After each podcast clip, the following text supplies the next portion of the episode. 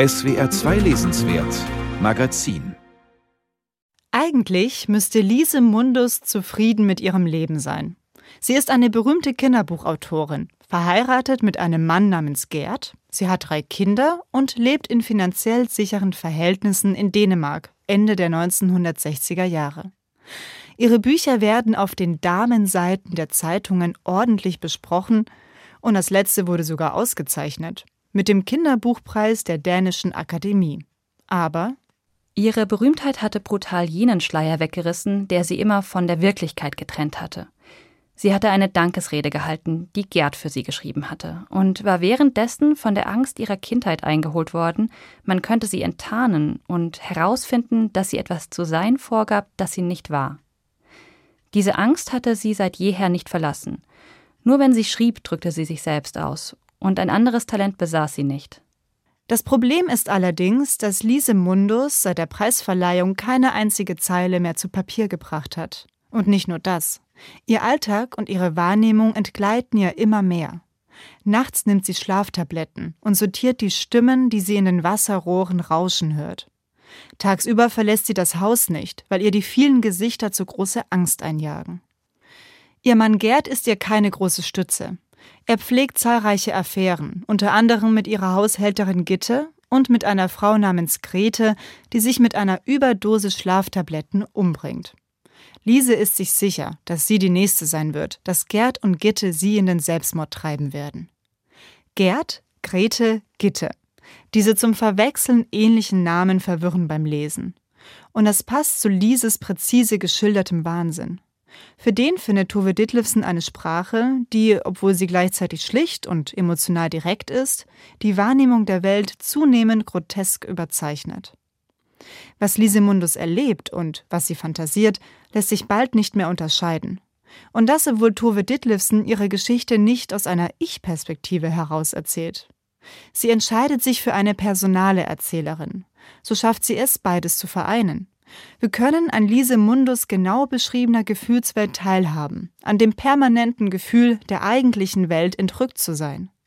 Sie ist nicht nur eine gequälte, einsame Frau, sie ist weiterhin in der Wirklichkeit verwurzelt. Die Erzählerin gibt uns das Gefühl, Lise durch diese Zeit stützend zu begleiten. Lise Mundus beschließt, ihren Mann und Gitte zu überlisten, indem sie die Schlaftabletten einnimmt, sich aber selbst rechtzeitig in der Klinik einweist. Ihr Plan gelingt. Drei Wochen wird sie in der Psychiatrie bleiben. Dieser Aufenthalt macht den Großteil des Romans aus. Erst in der Klinik zeigt sich das ganze Ausmaß ihrer Psychose. Lise starrte das Glas an und spürte, wie der Durst an ihren Eingeweiden riss. Am Boden setzte sich etwas Dunkles ab, und plötzlich wusste sie, dass Gift drin war. Ich bin nicht durstig, sagte sie, und schaffte es kaum, ihre trockenen Lippen voneinander zu lösen. So leicht werdet ihr mich nicht los, Gitte. Wütend blickte sie in das selige, selbstzufriedene Gesicht, das aussah, als wäre es mit unsichtbaren Nadeln an der Haube befestigt. Die Pflegerinnen und Pfleger sehen aus wie Gitte und Gerd, findet Lise. Sie fühlt sich von ihnen beobachtet. Sie hört ihre Stimmen in ihrem Kopfkissen und in den Wasserrohren. Die beiden quälen sie, reden ihr ein, sie sei durchgeknallt, eine abstoßende Verrückte, über die die Jugend lacht, weil ihre Literatur unmodern sei. Auch die anderen Patientinnen erkennen die berühmte Schriftstellerin. Sie flüstern, Lises Bücher bestünden aus geklauten Sätzen. Schon als Schulkind sei sie schrecklich dumm gewesen. An Stellen wie diesen werden die Parallelen zu Tove Ditlevsens Leben deutlich. Von ihren Ehekrisen, ihrer Medikamentenabhängigkeit und ihren psychotischen Schüben erzählt sie ganz offen in ihrer Kopenhagen-Trilogie, die in den letzten Jahren wiederentdeckt und auch ins Deutsche übersetzt wurde. Darin schreibt sie, wie sie sich schon als Kind hinter einer Maske aus Dummheit versteckt habe, um in Ruhe gelassen zu werden. Sie erzählt, wie ihre Mutter ihr geraten habe, als Autorin ihren Mädchennamen Mundus anzunehmen, weil das besser klänge als Ditlevsen.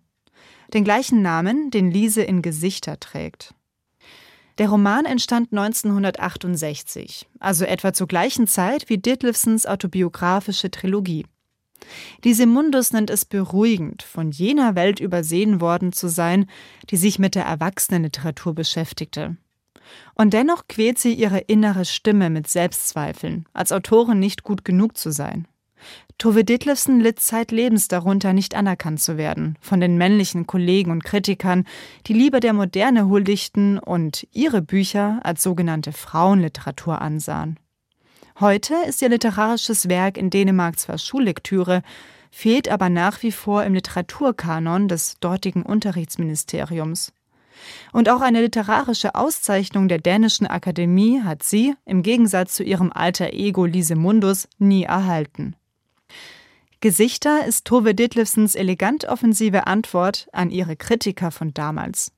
Sie entblößt darin nicht nur ihr Innerstes, sie geht einen Schritt weiter und macht es zu atmosphärisch dichter und bewegender Literatur.